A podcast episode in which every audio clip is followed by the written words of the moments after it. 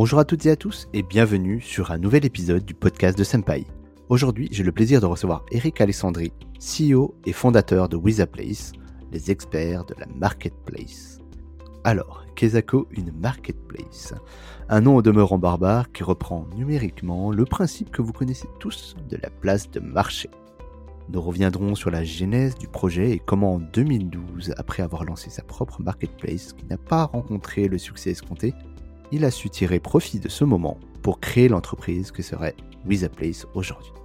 J'en ai profité pour le questionner sur ses observations sur le marché de la marketplace et comment il accompagne avec ses équipes les entreprises qui cherchent de nouveaux relais de croissance. En effet, avec la crise que le monde traverse, les investissements ainsi que les statu quo ont été totalement revus. Eric nous en parle en détail dans l'épisode. Vous retrouverez tout au long des conseils très avisés d'un expert de la marketplace et je remercie encore Eric pour sa pédagogie et son souci du détail dans ses explications qui rendra l'écoute du podcast enrichissante au plus grand nombre. Envie de vous lancer dans l'aventure ou désireux de mieux comprendre cet écosystème qui représente une part majoritaire de la valeur générée en ligne, j'ai envie de dire que cet épisode est fait pour vous. Avant de vous laisser avec Eric, Bienvenue si vous découvrez pour la première fois la chaîne avec cet épisode, et merci pour les autres pour votre fidélité qui permettent au podcast de Senpai d'aider le maximum de personnes à découvrir l'intérieur de l'écosystème SaaS. Je referme la parenthèse et vous laisse avec Eric Alessandri, CEO et fondateur de Wizaplace. Très bonne écoute sur le podcast de Senpai. Bonjour, Bienvenue sur le podcast. Euh, ravi de te recevoir, en tout cas, Eric, pour discuter d'un sujet passionnant et dans l'air du temps. Et avant de, rentrer dans le vif du sujet, peut-être peux-tu te présenter pour l'auditoire qui ne te connaît pas forcément Avec plaisir.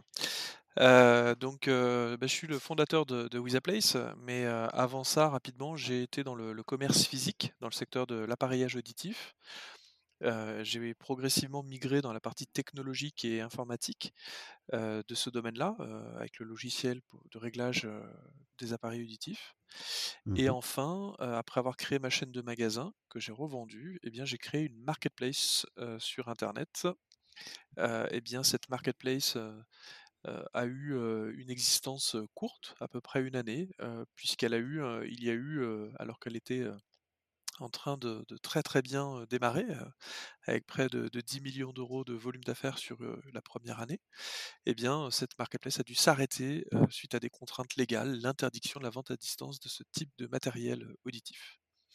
Et donc le pivot que j'ai mené a été de, vendre la technologie que j'avais construite pour, pour ma marketplace à d'autres entreprises. donc c'est ça le début de l'histoire de Wizaplace. D'accord, et c'était à peu près en quelle année Parce que Wizaplace, vous l'avez créé en... tu l'as créé en 2015. En fait, euh, est né en 2015, tout à fait, et euh, la marketplace, elle, euh, a eu un début d'histoire en 2012, euh, non pas Wizaplace, mais donc la marketplace, au début sur la marque Audio puis Wizachat. Alors, excuse-moi Eric, on a dit plusieurs fois le terme, mais est-ce que tu peux juste rapidement peut-être définir ce que c'est qu'une marketplace? Comme ça, on sera tous carrés dessus. Alors, commençons par le commencement. Une marketplace, euh, eh bien, euh, c'est un regroupement d'entreprises qui vont vendre ensemble euh, avec un opérateur de marketplace. L'opérateur est celui qui est le, le, patron, le boss de la marketplace. Donc, par exemple, Amazon est le boss de la marketplace Amazon.fr ou Amazon.us, des marketplaces qu'ils ont et ils accueillent des vendeurs tiers sur leur plateforme. Donc Airbnb accueille des vendeurs tiers de biens en location, Amazon des vendeurs tiers de produits à vendre, Malte des vendeurs tiers de freelancing, notamment du développement. Tout à fait. et Uber, une marketplace de, de, vendeurs tiers qui sont des VTC. C'est un peu le marché digital sur des thématiques bien précises. Exactement, d'où le terme place de marché, marketplace. c'est exactement ça. Hein, quand on a une entreprise qui ouvre, par exemple un maraîcher qui ouvre un rayon entier, de, un, magasin entier de fruits et légumes, versus un marché dans lequel chacun des vendeurs est indépendant et l'un vend des courgettes, l'autre des choux-fleurs, l'autre des tomates, l'autre des fraises. Et ensemble, ils forment un marché. Pourtant, ils n'ont pas de lien économique entre eux. eh bien, c'est le même modèle transposé sur Internet. Eh ben, merci pour la précision. Du coup, je pense qu'on a tous raccroché les wagons et justement, je t'ai interrompu au moment où tu nous expliquais un peu comment ça comment l'idée est née et comment tu avant 2015, ça s'est construit progressivement. En fait, heu heu, construire une marketplace, c'est un vrai défi technique, technologique et donc avant de faire la toute première vente bien, il faut, une solution qui permet d'onboarder, les vendeurs tiers, de récupérer leur catalogue, de les, homogénéiser, dans leurs formats qui sont très, différents les uns des autres, de leur permettre de traiter les commandes, de faire de la modération, de faire, le traitement, ensuite, de la commande et de la livraison, le service après-vente et cetera et tout cela, ça nous a pris 2 ans à développer et donc de 2012 à 2014, heu, il s'agit du moment où nous faisons, heu, quasi intégralement du développement de notre propre solution. Heu, 2014 est l'année du lancement de la marketplace et 2015 donc l'année du pivot vers Wizaplace. Donc on raccroche bien les wagons, 2015 début de Wizaplace. Et donc Wizaplace qui qui a été créé du coup, toi tu es dans la région lyonnaise, il me semble? Tout à fait. En fait, j'avais créé un réseau de magasins, dans l'ouest de la France, mais c'était lié à des clauses de non-concurrence et des études de D'accord, marché, positives dans ce dans ce secteur-là, mais je suis lyonnais, et donc au moment de de créer Wizaplace, heu, j'ai fait le choix de retourner dans ma dans ma région de naissance, et donc l'entreprise est basée, à Lyon. On a un petit bureau parisien, dans lequel il y a une activité avant-vente et commerce, pour être au plus proche de de nos cl d'un certain nombre de nos clients qui sont quand même en Île-de-France. D'accord et aujourd'hui Wizaplace, c'est combien de personnes là en 2021?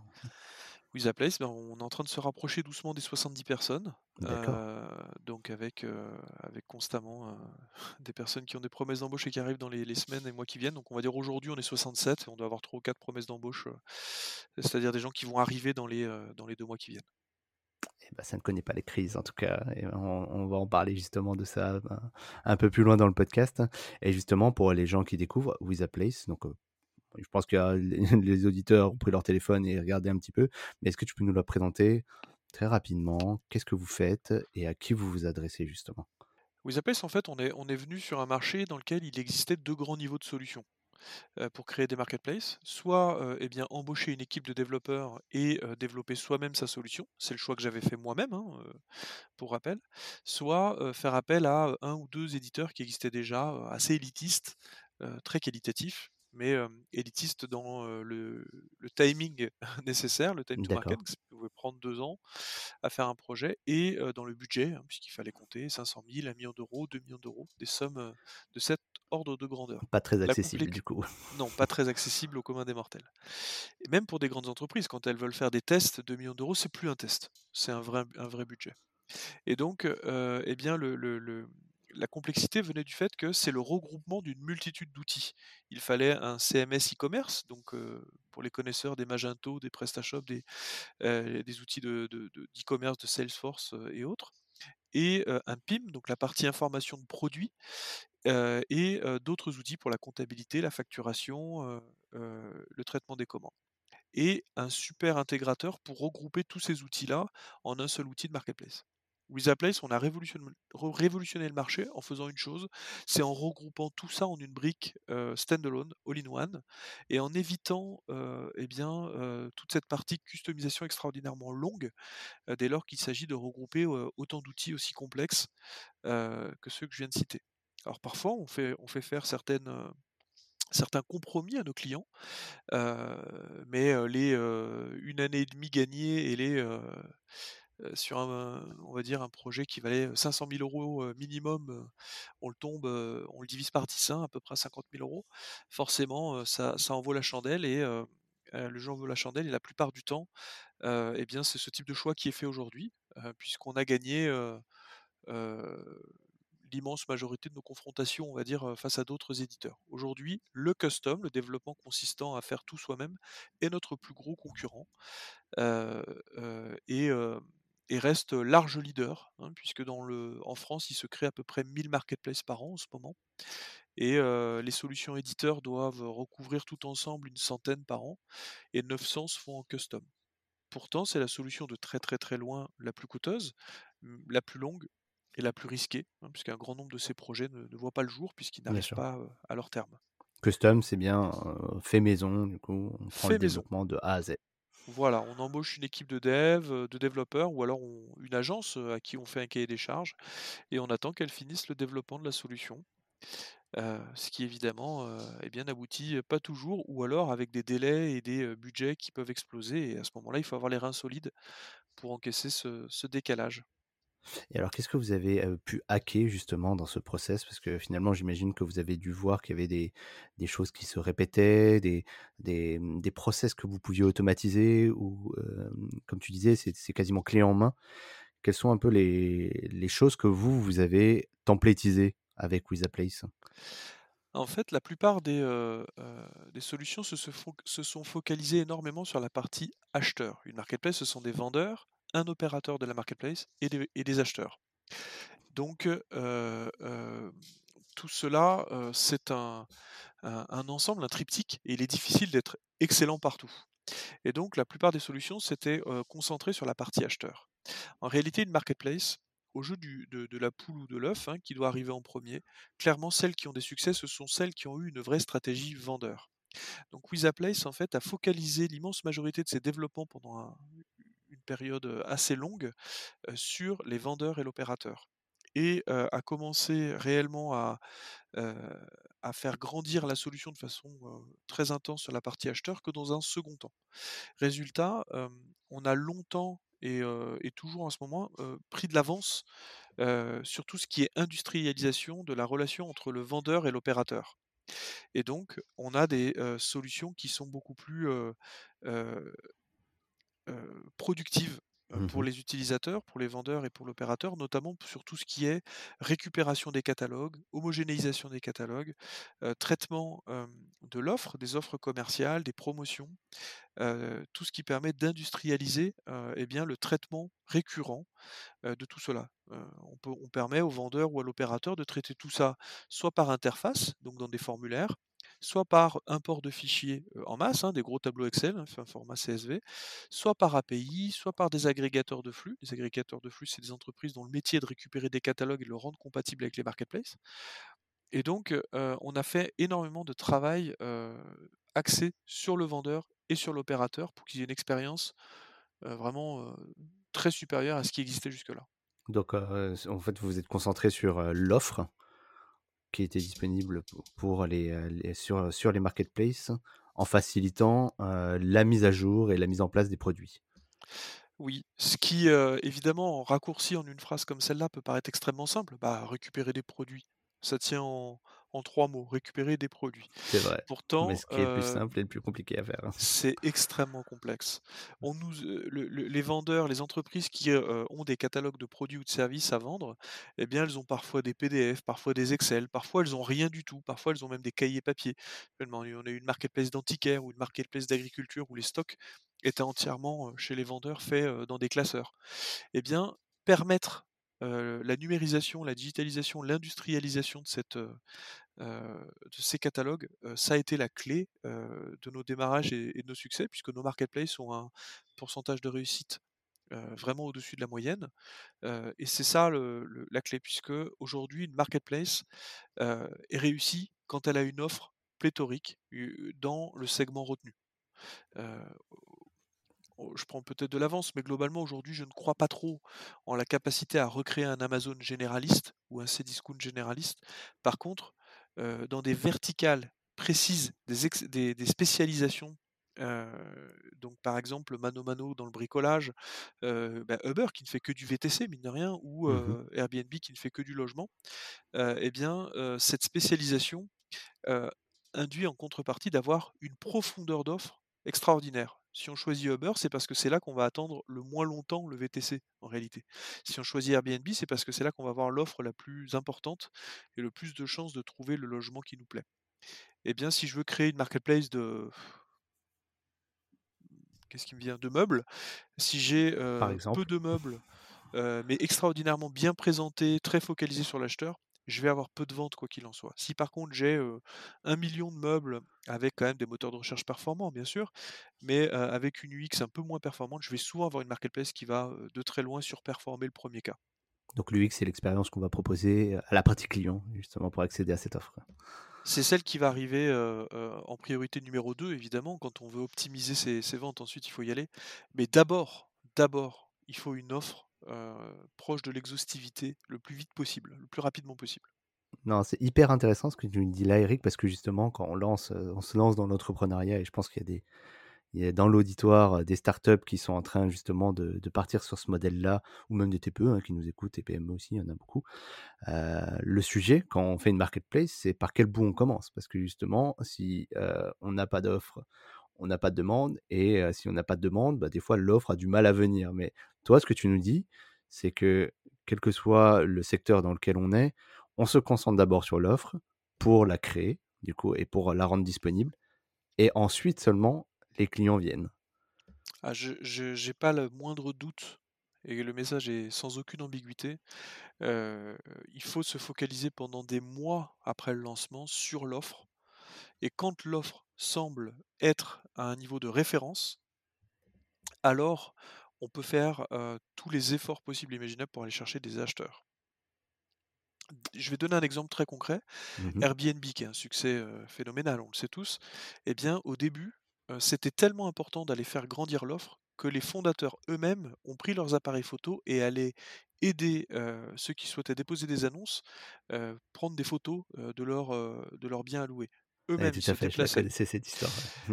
Ils ont également, heu, quand ils ont voulu faire leur 1er, heu, growth hack, leur, heu, leur 1re action de de de growth marketing et bien ils ont été récupérer des annonces sur le site Craigslist pour augmenter l'offre. Et je vais vous donner un 2e exemple. Vous connaissez la la la enfin tu connais la baseline de, Vinted? C'est, «Si vous ne vous en servez plus, vendez-le». C'est ça exactement, je l'ai entendu On s'oriente donc sur le vendeur. On dit pas «Venez acheter», on dit: «Venez vendre». Ça, c'est une Mmh. belle démonstration de l'importance de l'offre. Vinted ne dit pas, «Venez acheter des produits d'occasion», il dit: «Si vous ne vous en servez pas, vendez-le». Non, bah, très clair et tout, c'est super intéressant d'avoir ton point de vue et justement, c'est quelque chose qu'on a un petit peu abordé, à plusieurs reprises dans ce que tu disais tout à l'heure. Les clients du coup qui passent par, par tes services qui sont-ils? Parce que tu as parlé par exemple d'antiquaires ou même, de de ven de de vendeurs dans le secteur agroalimentaire. Mais j'ai l'impression, à t'entendre, que ça s'adresse un peu à tout le monde en fait, en réalité. Alors, on est quand même devenus experts d'un certain nombre de domaines, et je vais recentrer un peu dans ce cas-là. En taille d'entreprise, effectivement, on s'adresse un peu à tout le monde. En taille d'entreprise puisque, on a à peu près 1/3 de nos clients qui sont, entre la TPE et la PME.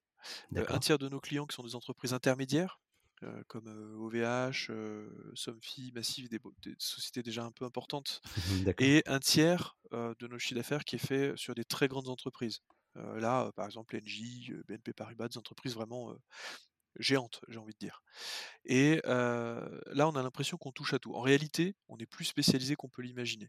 On est vraiment spécialisé dans les projets B2B et B2C. B2B étant devenu majoritaire chez nous, heu, donc les entreprises dans lequel les marketplaces dans lesquelles les entreprises sont les vendeurs et que les acheteurs sont des entreprises également, heu et B2C. Par contre, on ne touche plus tellement au C2C, c'est-à-dire des ventes entre particuliers. Des Vinted-like, par exemple, aujourd'hui, Wizaplace, heu, ne s'est pas spécialisé là-dedans. En ensuite, on a également, mis de côté, tous les systèmes qu'on appelle on-demand. C'est un certain nombre de marketplaces qui traitent, qui choisit le vendeur. Par exemple, Uber est une marketplace dans lequel vous ne pouvez pas choisir votre vendeur. C'est la marketplace qui vous l'affecte. Vous ne choisissez que le service, que vous souhaitez. On peut imaginer une marketplace de serrurier, par exemple, vous êtes devant votre porte, elle est cassée, vous n'arrivez pas à rentrer, la serrure est cassée. Et bien, peu importe quel serrurier vient, ce qui vous intéresse, c'est qu'un serrurier vienne, n'importe lequel. Et donc là, Wizaplace, heu, ne va pas être, la meilleure solution. On a également toutes les notions de marketplace avec enchères que nous ne traitons pas. Donc en réalité, on s'est bien spécialisé et sur les 85 types de marketplace, dont je vais pas pouvoir faire la liste complète, aujourd'hui, on en traite seulement une trentaine. Seulement, ces 30-là représentent 80% des projets. Donc pour, heu, s'assurer qu'on rentre bien dans le spectre de ce que l'on sait traiter, heu et bien, on a mis en place une, étape de qualification, heu et donc on va faire un call, assez long qui décrit le projet et nous, on va décrire de l'autre côté ce que l'on fait. Et si ça passe cette première étape, eh bien, on va faire ce qu'on appelle, nous, un gap analysis, c'est-à-dire l'analyse de l'écart entre le projet et ce que l'on fait. Et ça, c'est un préalable à toute vente. Ça, le client a la certitude que la, la techno corresponde pleinement à son projet. Super intéressant. Ben, merci pour ces précisions, Eric. Et je voulais revenir un petit peu sur une notion qu'on a, qu'on a un peu survolée et je profite que tu sois là pour la préciser un petit peu. pour tous les gens qui voudraient se lancer dans les marketplaces, tu, tu nous expliquais que l'avant With the Place, ça pouvait prendre deux ans, 500 000 euros. C'est phénoménal. En tout cas, c'est totalement c'est totalement absurde aujourd'hui dans, au sein des entreprises de, lancer par exemple des tests avec ces, ces métriques-là. Aujourd'hui, combien ça te prend de temps pour monter une marketplace, concrètement en fait? Alors concrètement, monter une marketplace, eh bien, c'est deux grandes choses. Un, c'est avoir une technologie qui le permet. Et là, euh, si on va sur une solution éditeur euh, Wizaplace, par exemple, puisque c'est celui que je connais le mieux évidemment, on va pouvoir la lancer entre 15 jours et 6 mois. Alors pourquoi autant d'écart? Parce que ça dépend si on va choisir la solution telle qu'elle ou si on va vouloir faire des rajouts sur des développements spécifiques métiers autour de la solution.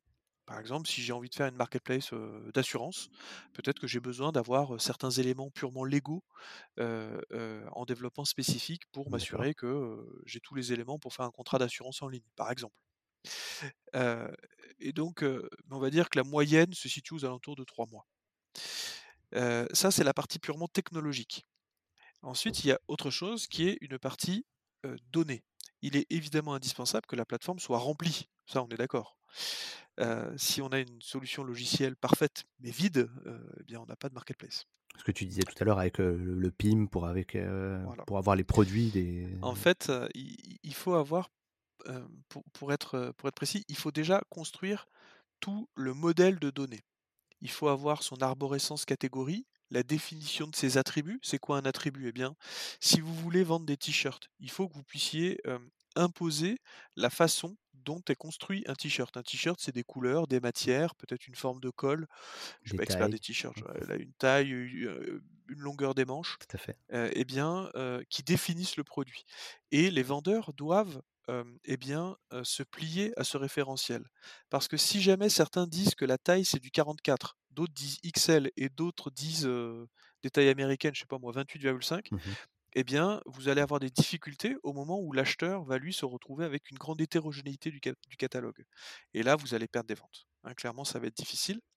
Et donc, la construction de ce que l'on appelle, c'est un gros mot, un thésaurus eh bien, est une phase assez longue, parce que souvent en plus elle est découverte. C'est-à-dire que l'opérateur ne s'attendait pas à, avait pas imaginé qu'il va devoir faire ça. Et ça, quelle que soit la solution qu'il retient, hein, qu'il fasse du développement custom, une solution éditeur ou une autre solution éditeur, dans tous les cas, il doit construire son modèle de données. Il doit ensuite faire un contrat avec la société qui va lui gérer ses paiements.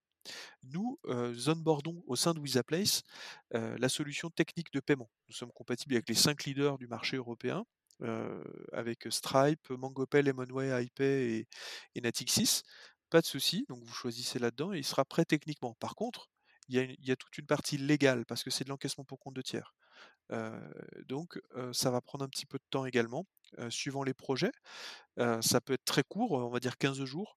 Ça peut aller jusqu'à 6 mois pour les projets les plus complexes. On a vu une marketplace de munitions, une autre d'alcool ou une autre de cannabis thérapeutique. Bon, bah ceux-là, clairement, ils ont dû montrer pas de blanche. Ça a été beaucoup plus complexe avec des formulaires et des formulaires et des formulaires et ça a pris 6 mois. Et donc, la partie jeu de données, paiement et évidemment imaginer le workflow SAV, traitement de commandes et faire toute la partie juridique. Hein. Il faut avoir des CGV, des conditions générales de vente, des conditions générales d'utilisation, des conditions, des contrats, bien entendu, pour les vendeurs. Et bien, quand on fait la liste, au bout d'un moment, elle commence à être longue.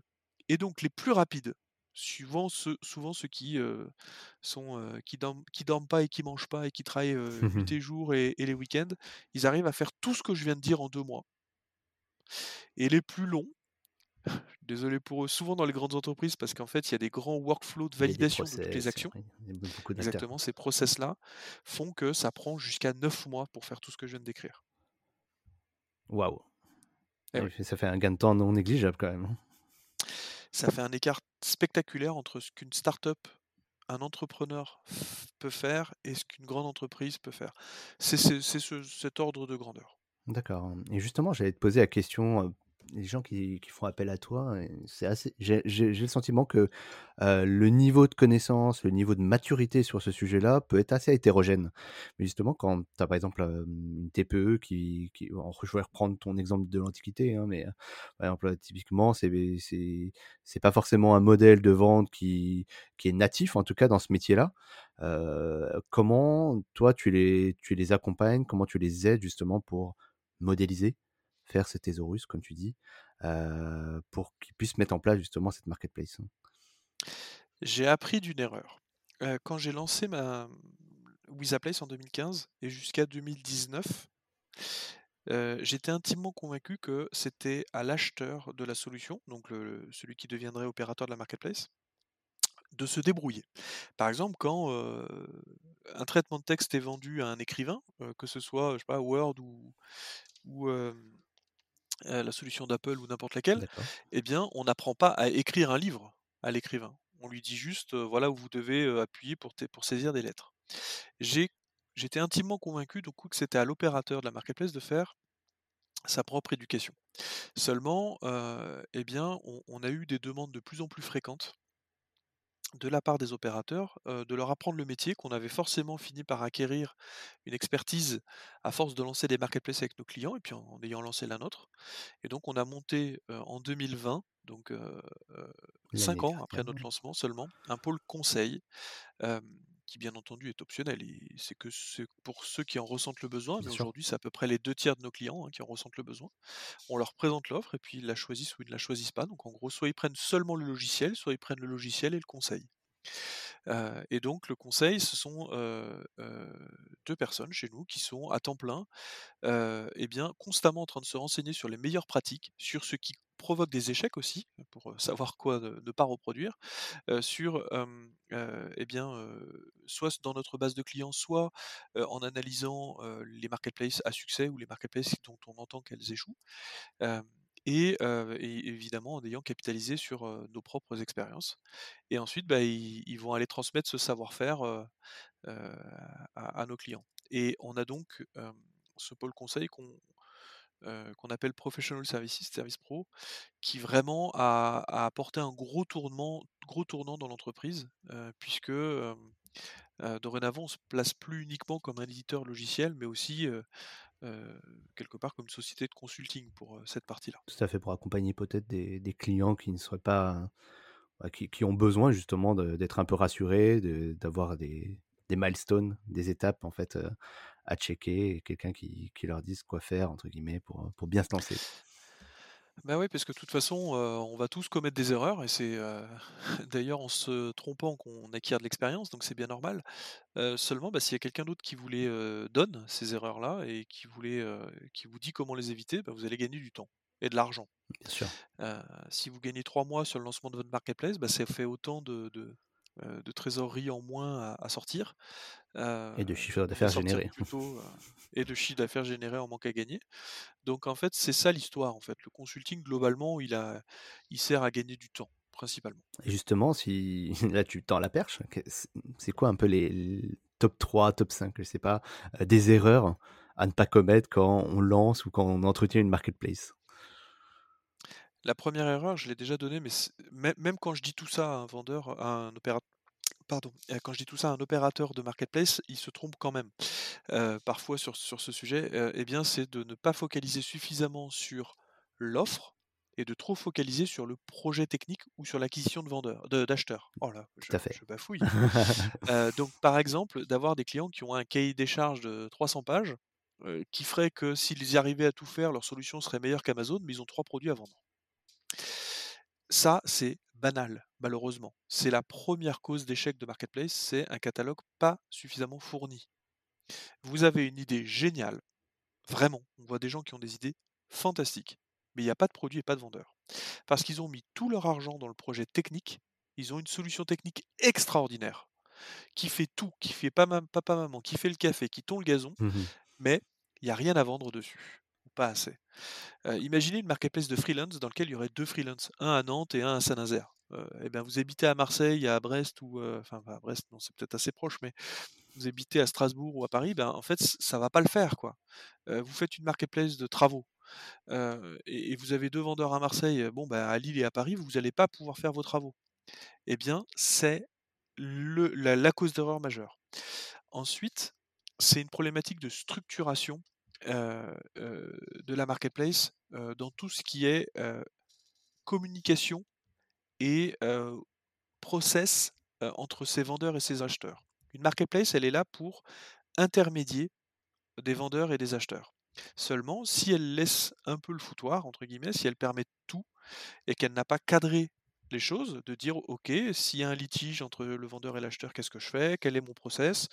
Si un colis n'est pas livré, est-ce que je crois sur parole l'acheteur, le vendeur ou est-ce que j'ai bien pensé à un système d'échange de mots de passe, par exemple, pour une remise en main propre qui, heu, nous permet de nous assurer, heu, que le produit a bien été remis? Heu, si, le produit a été remis, mais que l'acheteur dit que non, pour essayer d'arnaquer le vendeur, qu'est-ce que j'ai prévu?» et cetera et cetera. Donc tout ce qui est les process, de relations, heu, acheteur-vendeur, c'est le deuxième point sur lequel il y a, besoin de préparation et qui est rarement très travaillé. D'accord. Le troisième point, je vais quand même le redire, c'est la techno, heu, vraiment, on voit des projets qui sont trop ambitieux niveau techno. Heu, pas que notre techno soit, heu, soit pas ambitieuse, loin de là, mais on voit des gens qui demandent, de l'IA, pour tout alors qu'ils ont 2 commandes. On voit des gens qui demandent, d'automatiser ou de faire un connecteur avec un ERP, pour gagner 10 minutes par mois, alors que le connecteur, il prend 3 semaines à produire. Peut-être qu'il y a moyen, au début de mettre ce temps, cet argent et cette énergie à d'autres endroits qui seraient plus profitables. Voilà. Je pense que les nous, à la limite, on vend des jours hommes, on gagne de l'argent comme ça, mais je pense que c'est une erreur. Je pense que les projets sont globalement trop aboutis quand ils se lancent. Voilà.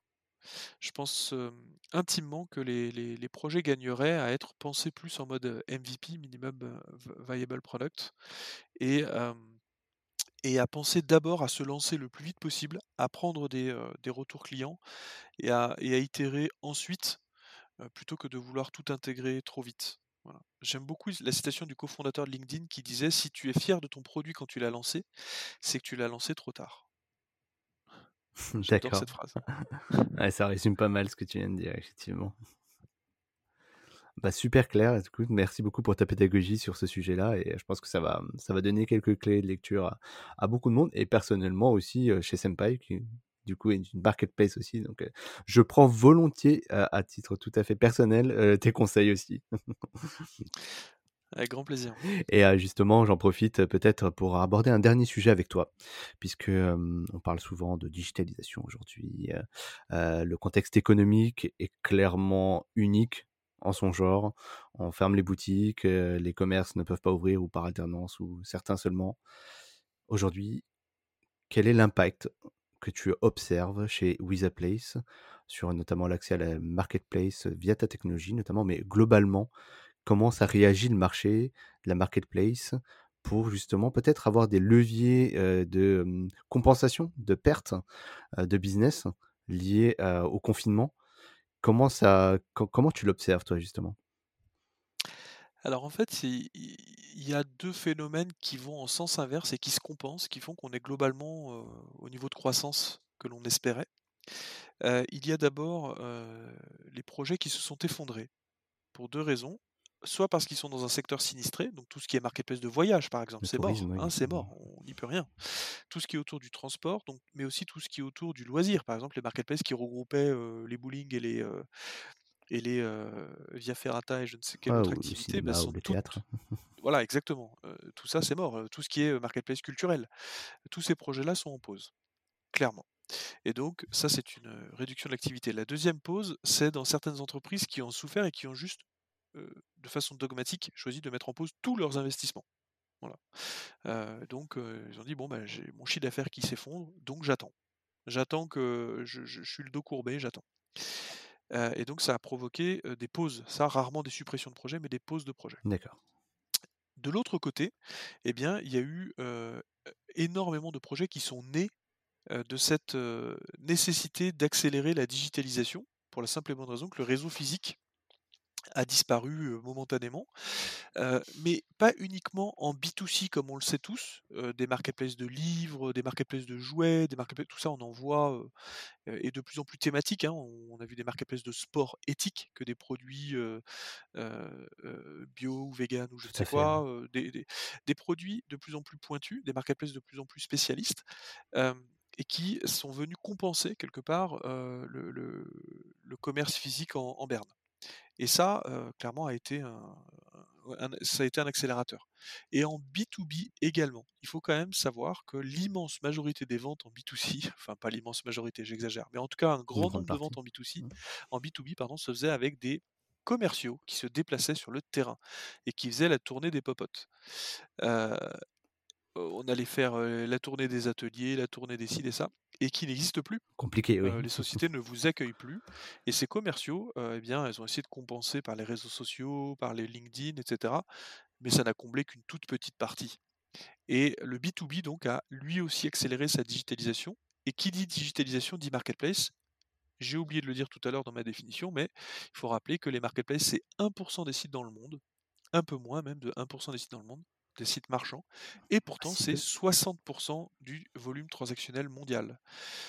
Donc 1% des sites pèsent 60% et 99% pèsent 40% Au moment de vous lancer, d'après vous, vous choisissez lequel? Ah bah, j'ai envie de te Bon, dire le premier choix. eh oui, je préfère être dans les 1% qui se partagent 60% du gâteau.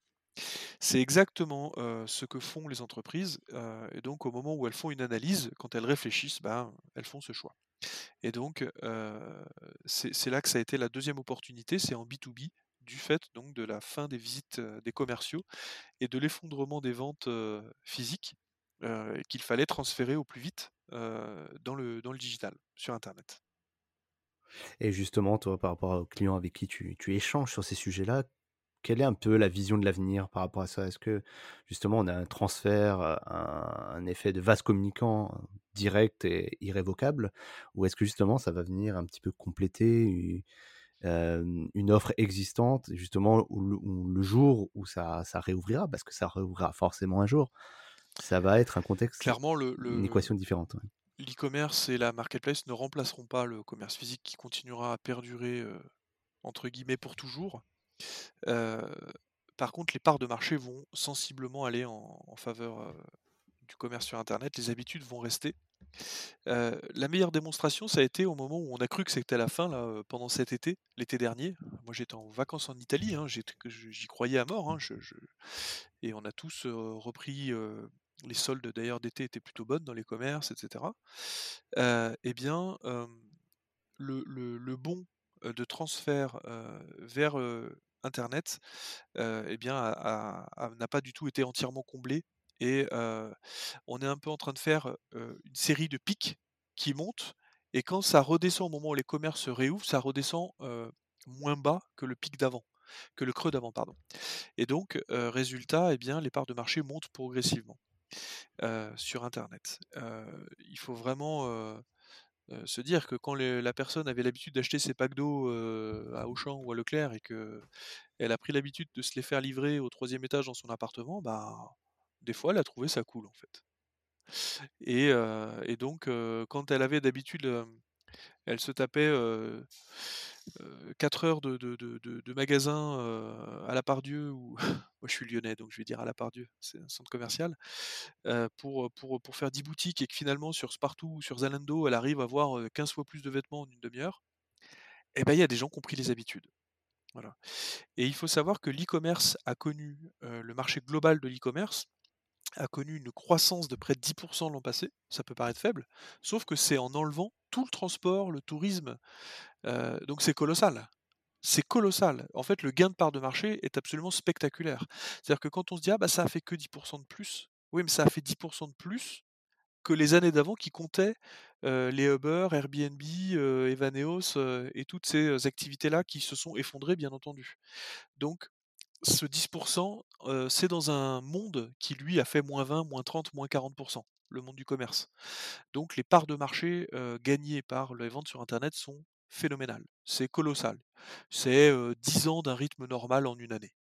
Eh ben, merci beaucoup Eric pour toutes ces informations et la pédagogie que tu as apportée pendant ces quelques minutes qu'on a eues ensemble. Et peut-être pour conclure, est-ce que vous avez des petites actus côté Wiza Place à nous transmettre justement pour les prochains mois Merci beaucoup pour, ces, pour ce, moment.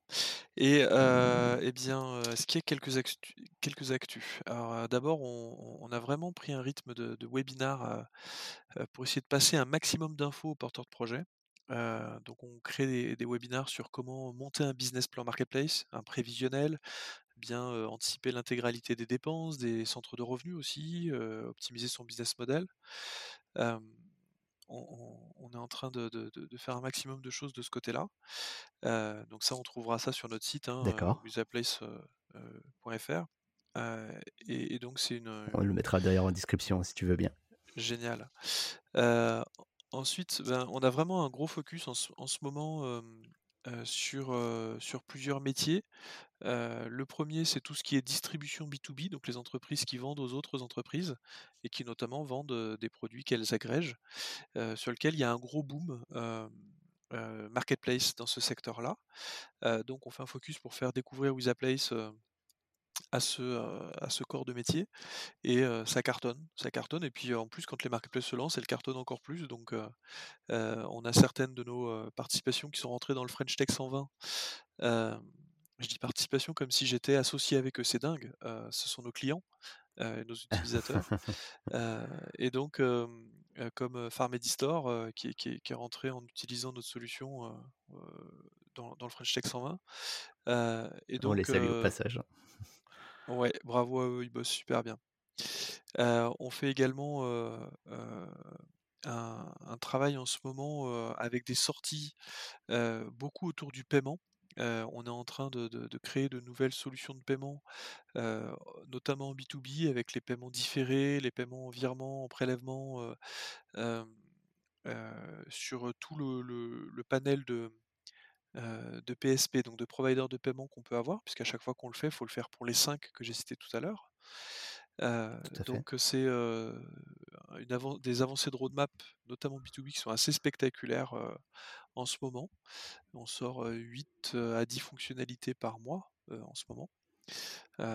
et donc voilà, puis après, cette année, pour nous, c'est vraiment une année où on doit faire connaître Wizaplace parce que le produit est vraiment abouti, il est prêt. Euh, c'est pas une solution qui sera prête à l'avenir, elle est déjà prête aujourd'hui et, permet déjà à des entreprises de faire des, volumes de milliers de commandes quotidiennes. Donc bah, maintenant, c'est notre plus gros challenge, même si on est en train de le relever avec tout le travail qu'on fait.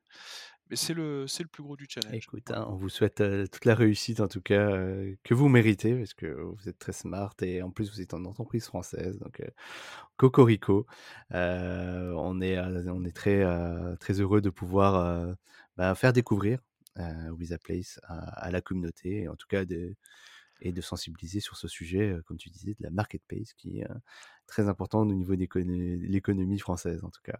Ben, merci pour ton temps et peut-être pour conclure, comment est-ce qu'on peut te joindre et comment contacter éventuellement les équipes si on Eh bien moi je suis beaucoup sur LinkedIn, donc Eric Alessandri.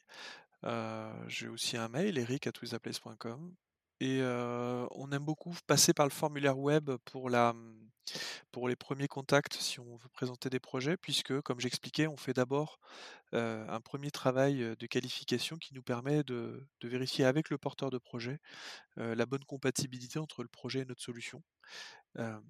et ça, en général, le porteur de projet, ça le fait grandir lui-même dans son projet. Donc, ils apprécient beaucoup ces premières étapes. Bah, parfait voilà, ben, merci beaucoup pour ces échanges et longue vie à ce podcast. merci beaucoup Eric de ton temps et de ta pédagogie et on vous souhaite une très bonne continuation chez Wizaplace. Salut. Merci, au revoir.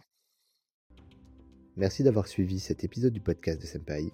Si vous souhaitez soutenir la chaîne, rien de plus simple, partager ou tout simplement parler du podcast autour de vous, cela sera d'une grande aide, je vous l'assure.